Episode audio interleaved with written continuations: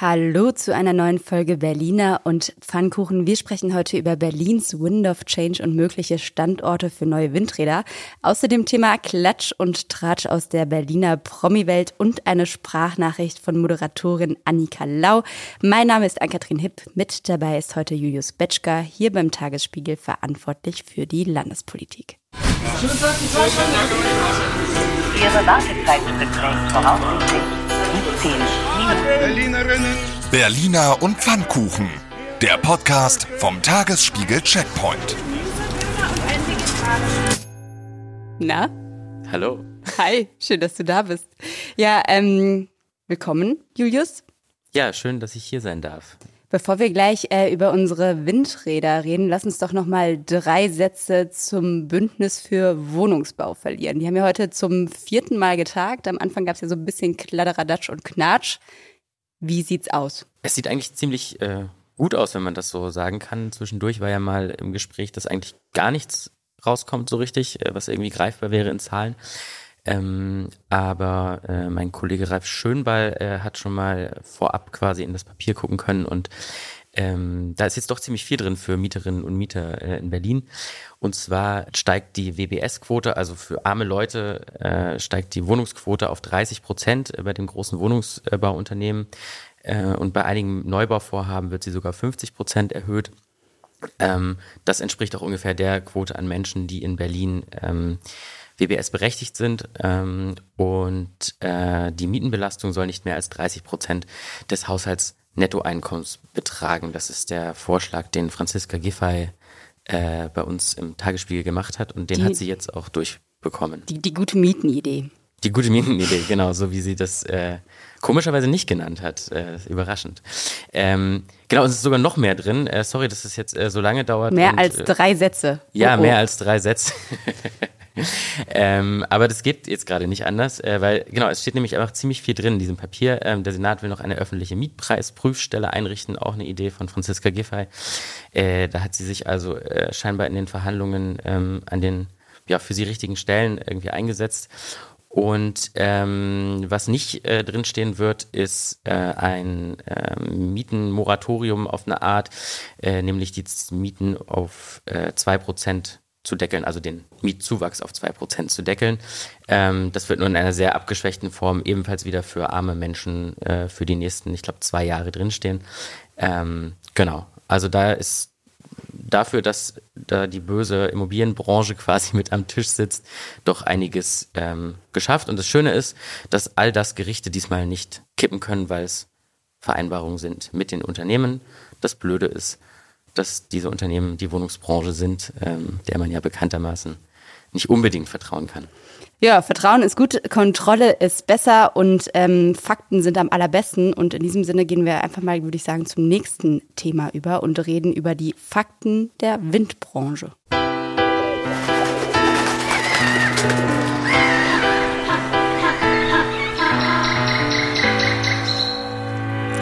Ja, können wir weiter Windräder bauen und wenn ja, wo und wie viele? Das sind Fragen, mit denen sich die Berliner Landespolitik aktuell beschäftigen muss. Sechs Windräder gibt's bereits. Jetzt sollen noch ein paar mehr dazukommen. Die Bundesregierung hat ja bis 2030 das Ziel ausgerufen, dass 80 Prozent des Stroms aus erneuerbaren Energien stammen soll. Und äh, zumindest Robert Habeck will auch gerne die Stadtstaaten damit ins Boot holen. Das sogenannte Wind an Land Gesetz, und das stammt diesmal nicht von Franziska Giffey, das äh, heute im Kabinett beschlossen worden ist, soll regeln, dass größere Flächenländer wie Brandenburg etwa zwei Prozent ihrer Flächen bereitstellen, während Stadtstaaten wie Berlin und Hamburg 0,5 Prozent bereitstellen. Und ob das realistisch ist und wie genau mögliche Standorte eigentlich berechnet werden, das haben wir mal Marian Bons gefragt. Er ist beim Beratungsunternehmen Guidehouse aktiv und hat quasi als Leitautor eine Studie für das Wirtschaftsministerium erstellt. Was er zu sagen hat, das hören wir jetzt. Wir haben in unserer Studie untersucht, welche Flächen in Deutschland für die Windenergie geeignet erscheinen. Dazu haben wir im ersten Schritt betrachtet, welche Flächen denn für die Windenergie grundsätzlich nicht geeignet sind. Für diese Flächen ist meist aus rechtlicher Sicht eine Nutzung durch die Windenergie gar nicht erst möglich. Zum Beispiel müssen aus Lärmschutzgründen immer gewisse Abstände zu Siedlungsgebieten eingehalten werden, aber auch zu Straßen oder Flughäfen sind Abstände einzuhalten. Im Ergebnis werden so bereits rund 87 Prozent der Fläche Deutschlands ausgeschlossen. Das heißt jedoch nicht, dass die restlichen gut 13 Prozent vollständig genutzt werden können. Auf diesen Flächen bestehen in der Regel Konflikte mit anderen Interessen, die gegen eine Nutzung für die Windenergie sprechen können. Für diese Flächen haben wir dann anschließend bewertet, ob die Windenergie auf diesen einen negativen Einfluss auf den Natur- und Artenschutz hätte. Und je stärker die potenziellen Konflikte auf den Flächen sind, desto unwahrscheinlicher ist eine Nutzung durch die Windenergie. Auf Flächen mit hohem Konfliktpotenzial sind Windenergieprojekte daher meist nur schwer zu realisieren und wir haben diese nur zu geringen Anteil in das Flächenpotenzial eingerechnet. Flächen mit geringen Konflikten haben wir mit hohen Anteilen eingerechnet. Unter Berücksichtigung dieser Konfliktrisiken sind dann im Ergebnis 4,5 Prozent der Fläche Deutschlands für die Windenergie geeignet. Für die drei Stadtstaaten ist der Anteil der ausgeschlossenen Fläche jedoch deutlich höher als in den Flächenbundesländern. Für Berlin liegt der Wert bei rund 97,5 Prozent. Das heißt andersrum, dass nur 2,5 Prozent der Fläche Berlins überhaupt für die Windenergie in Betracht kommt. Werden dann noch die Konfliktrisiken berücksichtigt, verbleiben nur sehr wenige Flächen. Ja, wir merken schon äh, viel Mathe mit dem Checkpoint. Was man an der Stelle vielleicht aber noch ergänzen muss, die 2,5 Prozent, von denen Bonds hier für Berlin spricht, sind die grundsätzlichen Potenziale. Nimmt man jetzt die ganzen Konflikte, die es da noch gibt, dazu, also Natur, Gesellschaft etc. pp., dann bleiben tatsächlich weniger als 0,5 Prozent übrig. Heißt, Berlin darf, um das Ziel zu erreichen, nicht konfliktscheu sein. Ja, das ist ein äh, gutes äh, Stichwort äh, und das Wort Konflikt ist ja wie eigentlich kein anderes mit dem Tempo verfällt verknüpft, das natürlich auch in dieser Debatte äh, wieder eine Rolle spielt. Ähm, denn äh, als Bettina Jarasch das vor ein paar Tagen gesagt hat, dass auch Berlin irgendwie Windräder ähm, bauen werden muss, ähm, wurde natürlich gleich gefragt, hm, wie sieht's denn auf dem Tempelhofer Feld aus? Da ist doch irgendwie Platz. Und ähm, die äh, Verkehrsverwaltung hat dann ganz schnell betont, äh, nein, da darf natürlich nichts gebaut werden. Alle Neuköllner, ein Glück, genau, alle Neuköllner und Tempelhof Schöneberger können sich freuen, sie können weiter ihr Feld benutzen. Ähm, aber äh, tatsächlich könnte man daneben was bauen. Das hat nämlich der BUND äh, zumindest ja erwogen, sage ich mal. Ähm, zwischen Autobahn und Feld ist ja noch ein bisschen Platz. Äh, und ähm, da könnte man unter Umständen ein Windrad bauen. Das Problem ist nur, ähm, wie mir gerade eben noch äh, erzählt wurde, äh, unter der Hand, äh, dass dort eine Militär, eine militärische ähm, Anlage irgendwie ist, die das äh, zumindest erschwert. Eine militärische, alles klingt kryptisch. Ja, das, ich glaube, ein Radar oder sowas in die Richtung. Wahrscheinlich noch von früheren Flughafenzeiten. Und das äh, verhindert auf jeden Fall, dass da ein Windrad gebaut werden kann. Deswegen hat der äh, BUND auch so ein paar ernste äh, Vorschläge gemacht, quasi die realistischer sind als auf dem Tempelhofer Feld. Da sollen mal alle weiter ihre Drachen steigen lassen. Ähm, und äh, der BUND hat aber eben auch gesagt, äh, 20 bis 40 Windräder ähm, wären in Berlin nötig, um eben das, was unser lieber Herr Bons gerade ähm, quasi gesagt hat, irgendwie erfüllen zu können. Und ähm, die haben zum Beispiel vorgeschlagen, dass man an den Bahnbetriebswerken äh, in Rummelsburg ähm, ein Windrad oder vielleicht sogar mehrere bauen könnte, am Autobahndreieck, am Funkturm. Ähm, das sähe sicherlich auch schön aus, wenn man da so von der äh, Stadtautobahn quasi drauf zufährt und schon so die Windenergie sieht. Ähm, und äh, noch nicht näher definierte Standorte in Neukölln. So äh, liest sich das in dieser Untersuchung äh, des BUND. Ähm, ja, BUND, so heißt das. So ich habe gerade es kurz an den, tatsächlich. ich habe gerade kurz an den BND gedacht. Nee, und da, war das ist nochmal was anderes. Die sind dann vielleicht eher in dem Bunker aktiv, aber ähm, ja, wir haben tatsächlich auch ja nochmal die Bezirke, die betro oder die beziehungsweise die Bezirksbürgermeister, die betroffen wären, laut dieser Studie angefragt. Würden sie Windräder in ihrem Bezirk befürworten und wenn ja, wie viele und wo? Ähm, ich sag mal so, das äh, Antwort, die, die Antwortfreude war eher gering. Eigentlich hat fast keiner geantwortet. Nur äh, das Bezirksamt Charlottenburg-Wilmersdorf hat nochmal explizit betont, dass sie leider keine Auskunft geben können, weil wir müssen uns an die Umweltverwaltung, also wieder an Bettina Jarasch wenden. Ja, ist das so ein klassischer Fall von Behörden- oder Windrad-Ping-Pong. Ist wahrscheinlich wieder so, wer zuerst zuckt, der kriegt dann das nächste Windrad. ja.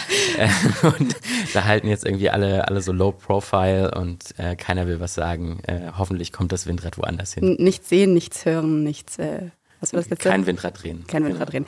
Ja, äh, wie und wo das Ganze auf jeden Fall aussehen könnte, äh, das hat Umweltsenatorin Bettina Jarasch gestern Abend im RBB in der Abendschau gesagt. Ähm, ja, da hören wir, würde ich sagen, einfach mal ganz kurz rein. Also ganz verspargelt sicher nicht. Auf den Dächern. Das ist, gehört zu den Potenzialen, die man allerdings ausloten muss. Bis jetzt wollen die Bezirke so, solche kleineren Anlagen auf den Dächern nicht genehmigen, aber auch darüber will ich reden. Aber vor allem finde ich den, ähm, die Vorgehensweise, wie auch der BUND und Tillmann Häuser rangehen, gut, nämlich nach Kriterien vorzugehen. Wir bauen Windräder natürlich am besten dahin, wo schon Fläche versiegelt ist, wo es schon erschlossen ist, wo man also nicht extra auch noch eine Straße quasi hinbauen muss, um das Windrad hinzubringen, wo die Wohnbebauung nicht zu sehr in der Nähe ist und natürlich ähm, nicht da, wo Artenschutz oder Naturschutz dagegen steht. Spargel, ja, nee, ähm, aber vor allem auf die Dächer will sie gehen. Ja, Spargelzeit, schöne Zeit. Ich hasse ja das Wort verspargeln, ehrlich gesagt. Ich weiß nicht, ob sie das äh, selbst genutzt hat oder ob ihr das in den Mund gelegt wurde. Äh, ich komme ja äh, ursprünglich aus Ostdeutschland und äh, da wird das so in äh, Ost, ganz Ostdeutschland ist ja verspargelt, wie man immer so schön sagt. Und äh, da wird das immer eher so in rechten Kreisen benutzt oder in so äh, Windradgegner. Äh, Ich glaube, denen ist jetzt Bettina Jarasch eher nicht so anhängig. Nee, das stimmt, aber deswegen mag ich dieses Wort nicht. Naja, wie auch immer. Ähm, äh, auf jeden Fall ist das ja eigentlich eine ganz gute Idee mit den Windrädern auf den Dächern, oder? Äh, ich weiß nicht, ich finde äh, die Vorstellung so ein bisschen krude tatsächlich, aber why not? Also ich war äh, neulich auf den Kanaren und das war insgesamt sehr schön, aber da gab es auf ganz vielen Häusern so kleine Dachpalmen, also so quasi so mini kleine Palmen, die auf den Dächern stehen. Und so stelle ich mir das dann auch so ein bisschen in Berlin vor, dass dann auf jedem Dach so ein kleines Windrad sich dreht. Vielleicht kann man es ja auch grün anmalen, dann sieht es noch ein bisschen schöner aus. Ja, das sind fast Wahlwerbung für die Grünen, ne? da, müssen wir, da muss man dann irgendwie aufpassen. da macht Franziska Giffey bestimmt nicht mit, da gibt es dann ein rote Windradgesetz oder sowas. Ja, aber das Beispiel Hovogi gibt es ja tatsächlich an der Frankfurter Allee. Da sollen zwei Windräder gebaut werden, schon Ende des Jahres. Aber ähm, das Problem ist so ein bisschen, dass Berlin das gerade nicht genehmigt, weil sie Angst haben, dass das vor lauter Lautstärke und Eis runterfallen könnte. Ja, das ist witzig, Ähm, ne? Ja, ist aber auch ein bisschen, zumindest der letzte Punkt würde sich dann durch den Klimawandel irgendwie erledigt haben. Naja, es ist auch wieder irgendwie so ein, so ein schönes Berliner Phänomen, dass man ja was äh, ganz doll will eigentlich, ähm, aber sich dann irgendwie selbst wieder äh, Steine in den Weg legt. Und man legt sich sogar nicht nur Steine in den Weg, sondern ich frage mich auch so ein bisschen, äh, wie sich der äh, Vorschlag von Bettina Jarasch mit der Solarzellenpflicht äh, vertragen soll, die ja zumindest für öffentliche Gebäude beschlossen wurde und ähm, ich glaube äh, zumindest geplant auch ist, die auf alle äh, Neubauten quasi auszubreiten und dann hätte man wahrscheinlich irgendwie auf jedem Haus eine Zelle und ein Windrad, eine Zelle und ein Windrad. Das stellt man sich sehr schön futuristisch vor. Was man auf jeden Fall sagen kann, im letzten Zweifel oder im letzten Notfall bleibt äh, Berlin auch noch die ähm, Tauschoption, weil auch das sieht das Wind-an-Land-Gesetz vor. Ähm, zwar sollen die Bundesländer sozusagen ja eigentlich alle selbst regeln, aber man kann theoretisch, wenn man einen netten Nachbarn hat, zum Beispiel Brandenburg, freundlich nachfragen, ob die nicht sozusagen einen potenziellen Anteil mit übernehmen und dafür im Tausch irgendwie was anderes bekommen. Wir haben dazu auch mal den Umweltminister in Brandenburg angefragt, Axel Vogel, der aber, weil noch keine finale Entscheidung gefallen ist, erstmal nichts sagen wollte. Ähm, gucken wir einfach nochmal, ob da, ob da Tauschfreude da ist. Naja, Franziska Giffey hat ja zumindest als äh, geborene Brandenburgerin vielleicht irgendwie so äh, äh, einen Lokalvorteil und kann irgendwie mit Dietmar Woidke irgendwie mal in Frankfurt oder äh, eine Schifffahrt machen und ihn fragen, ob er ein bisschen Platz hergibt und äh, sie, weiß ich nicht, gibt dafür ein paar schöne Gesetzesnamen. Ich habe genau das gleiche in dieser Sekunde gedacht an die Gesetzesnamen.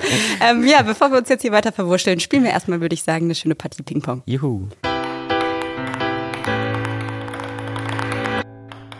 Der Berliner Katastrophenschutz ist laut Berliner Morgenpost auf den Ernstfall wieder nur so halb vorbereitet. 630 Anlaufpunkte gibt es theoretisch, an denen sich die Bevölkerung in einer Katastrophenlage informieren kann. Praktisch wäre allerdings wichtig, dass die Katastrophe äh, in Berlin auf keinen Fall einen Stromausfall beinhaltet, denn äh, leider ist die Hälfte der Anlaufpunkte äh, überhaupt nicht an die Notstromversorgung angeschlossen. Schade. Ja, das ist doch schon mal ein tolles Thema für das 14. Berlin-Forum der Stiftung Zukunft Berlin, das heute Nachmittag im Roten Rathaus stattfindet. Titel Wege zu einer besser funktionierenden Stadt. Und ich habe noch ein Event, äh, was Sie garantiert nicht verpassen dürfen und äh, was es nicht zu unterschätzen gilt.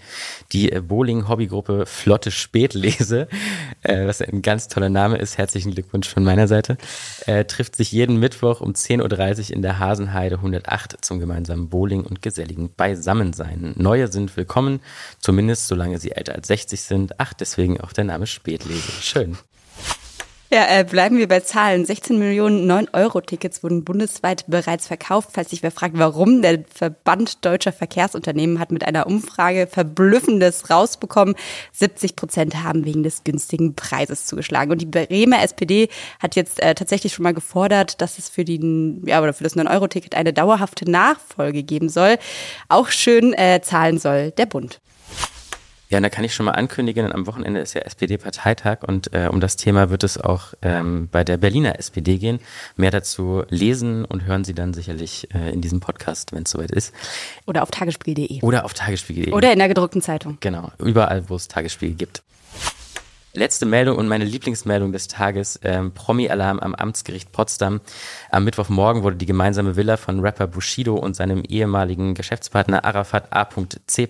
Äh, wie man früher immer sagen musste, also Arafat Abu Chaka, versteigert. Ähm, die Villa bleibt aber in der Familie Abu Chaka. Ahmed äh, Abu Chaka, das ist der Sohn von Arafat, war der einzige Bieter und zahlt nun 7,4 Millionen Euro für diese Villa. Und ähm, weil das noch nicht genug ist mit teuren Promi-News, geht es damit auch gleich weiter.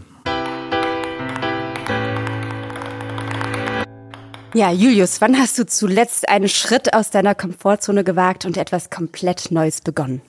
Äh, ich habe tatsächlich mit Joggen angefangen. Ähm, das mag für manche gar kein Schritt aus der Komfortzone sein. Für mich war es einer. Ähm, und äh, tatsächlich heute, wenn dieser Podcast äh, quasi ausgestrahlt wird, äh, hätten Sie noch 90 Minuten Zeit äh, ab quasi Erstausstrahlung, um ganz schnell ins Regierungsviertel zu laufen und äh, mir und auch dir an Kathrin äh, zuzujubeln, wie wir, beim, wie, wir, wie wir beim Unternehmenslauf mitlaufen und ich tatsächlich meinen ersten ähm, äh, fünf Kilometer Lauf aller Zeiten äh, bestreite. Ich weiß, fünf Kilometer sind nicht viel, aber ähm, für mich ist es quasi ein, äh, ne, wie, wie heißt der Armstrong-Spruch, ein kleiner Schritt für die Menschheit. Ein, ein großer für Julius Betschka. Ja, genau. unsere Trikots liegen hier tatsächlich schon so auf dem Tischchen bereit. Ähm, Weshalb ich frage, Annika Lau hat äh, jetzt auch quasi was Neues ausprobiert. Die Moderatorin führt seit vergangenem Wochenende durch das neue Fernsehformat Gala. Die einen kennen vielleicht schon das Lifestyle-Magazin. Jetzt soll das Ganze eben auch so eine Art Lifestyle-Show sein. Jeden Samstag um Viertel vor sechs bei RTL. Eine Mischung aus Promi-News und Zitat Fashion Trends, oh Gott, Fashion Trends und Beauty Tipps zum Anfassen Fashion und Trends Nachmachen. eine neue Musikrichtung oder was? Jetzt neu im Berghain, Fashion Trends. ähm, genau, wir haben uns mal, wir haben uns mal ähm, angeguckt, was so in der ersten Folge los war. Äh, und zwar hat äh, das Model Eva Pattberg ähm, Tipps für den besten Matcha-Genuss äh, gegeben. Ähm, das ist so ein Superfood und sie trinkt das irgendwie ähm, anstelle von Kaffee, glaube ich.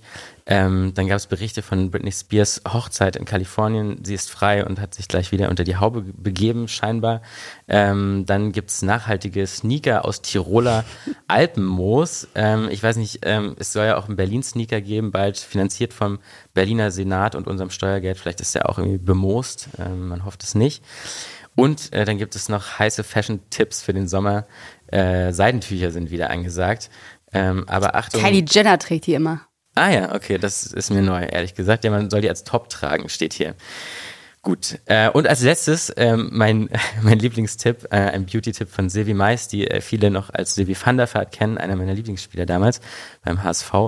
Ähm, sie sagt, man soll im Sommer, Achtung, heißer Tipp, Sonnencreme nehmen. Das sei ihr Beauty-Tipp schlechthin. Bahnbrechend. Ja, und äh, bahnbrechend ist tatsächlich auch, dass diese RTL-Sendung nicht in Köln produziert wird, wie sonst eigentlich fast alle Sendungen, sondern in der Bärenstraße in Mitte. Und äh, wir haben jetzt Annika Lau einfach mal gefragt, warum das so ist, beziehungsweise was Berlin denn als Promi-Stadt von anderen unterscheidet. Hier kommt Ihre Sprachnachricht. Berlin ist natürlich eine Stadt, in der unglaublich viele Prominente leben. Und ähm, es ist ganz normal, dass man einen Prominenten trifft auf der Straße, wenn man durch Berlin läuft.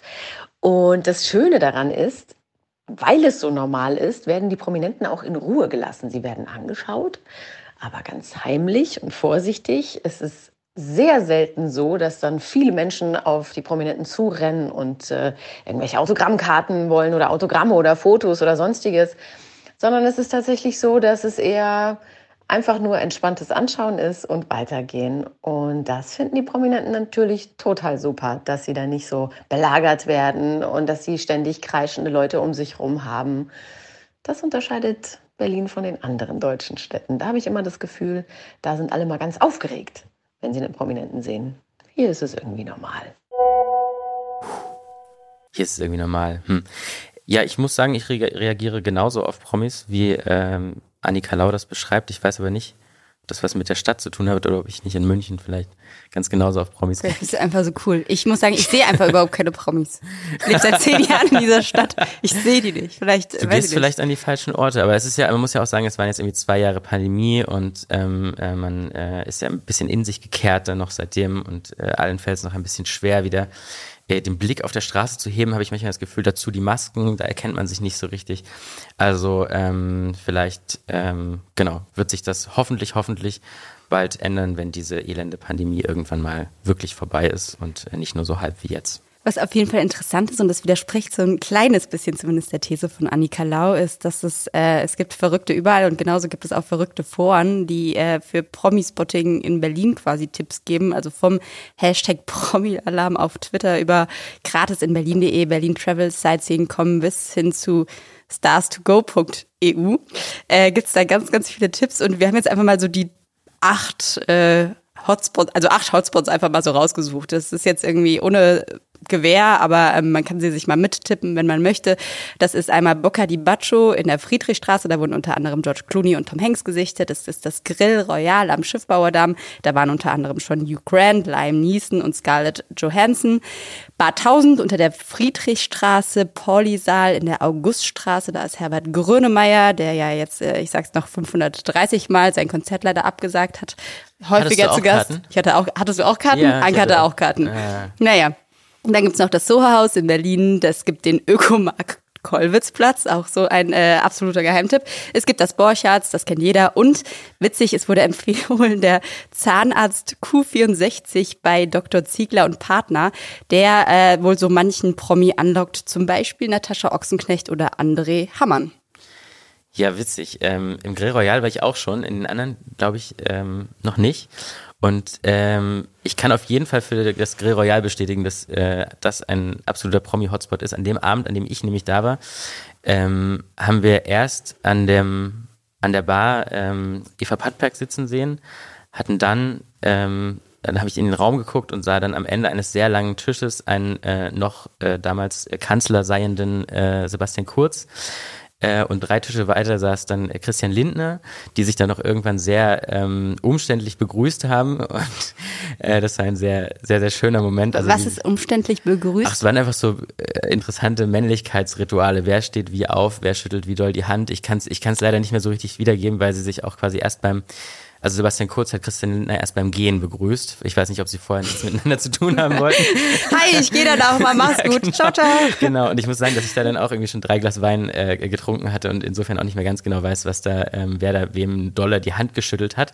Naja, und auf jeden Fall äh, als einer der letzten äh, äh, mit mir dann äh, ging äh, Bill Kaulitz, äh, der irgendwie an diesem Abend auch da war. Also es ist, äh, wer Lust hat, äh, an so einem Abend mal Promis äh, zu sehen in Berlin und natürlich nicht anzusprechen, das gehört sich natürlich nicht, ähm, wie äh, gerade ja auch schon gesagt wurde, der ähm, sollte mal in den Grill Royal gehen und wenn man ganz doll Bock hat, kann man die Leute natürlich trotzdem ansprechen, dann sind sie vielleicht ein bisschen genervt, aber naja.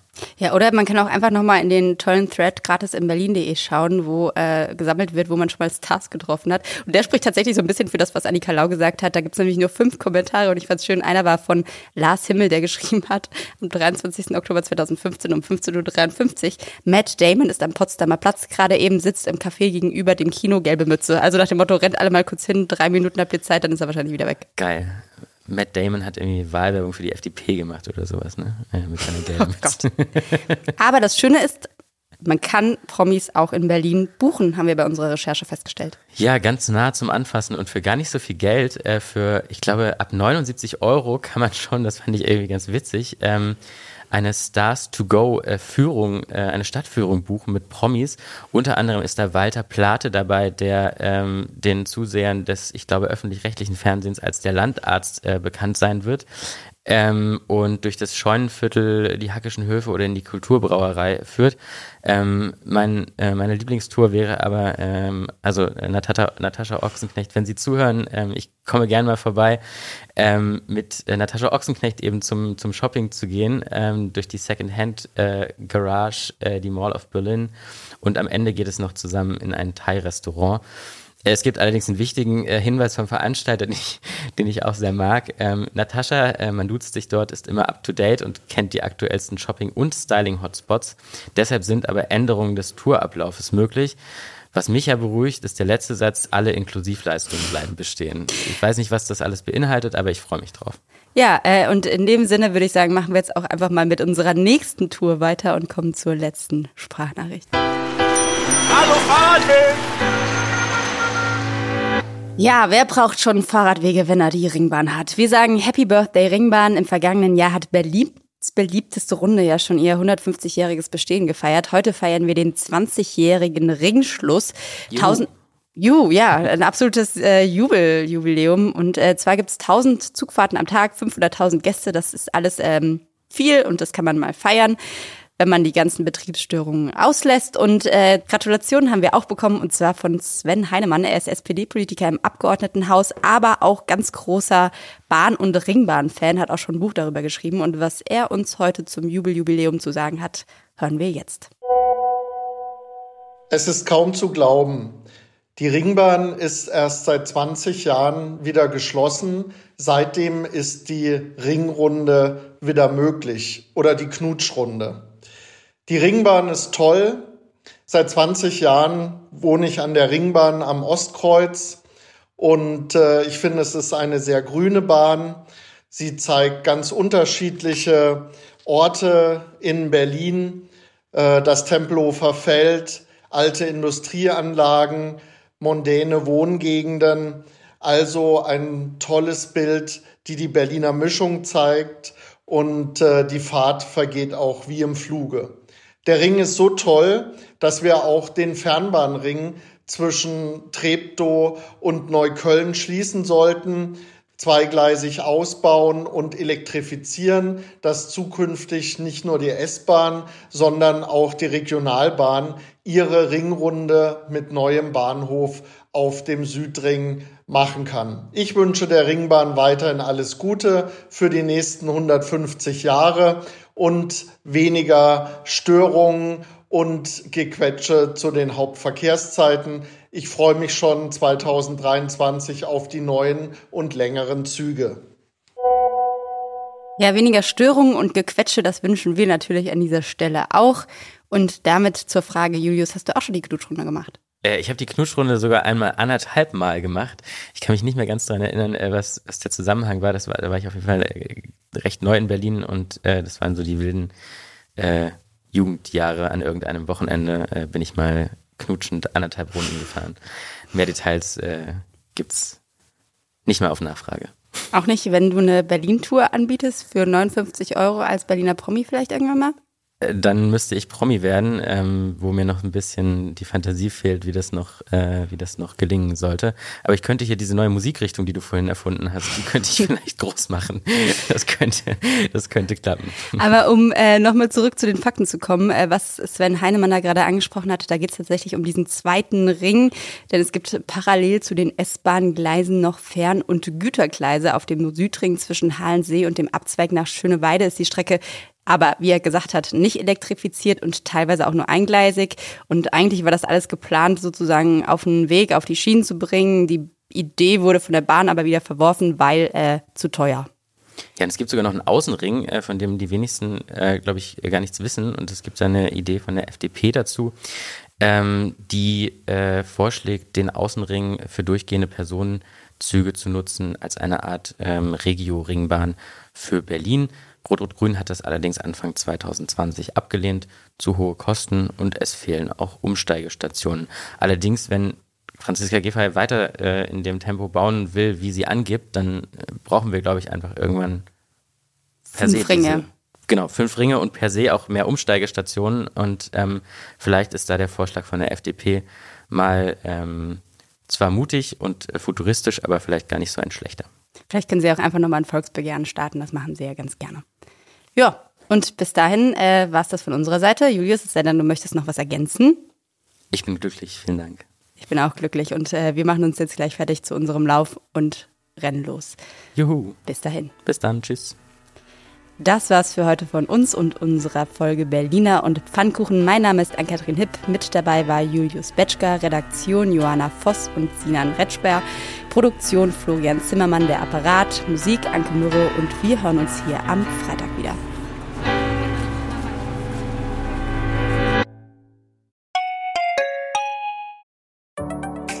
Hallo, ich bin Lorenz Marold, Chefredakteur beim Tagesspiegel. Wenn Ihnen unser Podcast gefällt, testen Sie doch gerne auch mal unser E-Paper oder unser Digital-Abo mit allen Inhalten von tagesspiegel.de. Wir sind rund um die Uhr für Sie da, damit Sie wissen, was wirklich wichtig ist. In Berlin, in Deutschland und international. Sie können unser Angebot jetzt gratis testen unter tagesspiegel.de slash probieren. Der Tagesspiegel aus der Welt, aus der Weltstadt.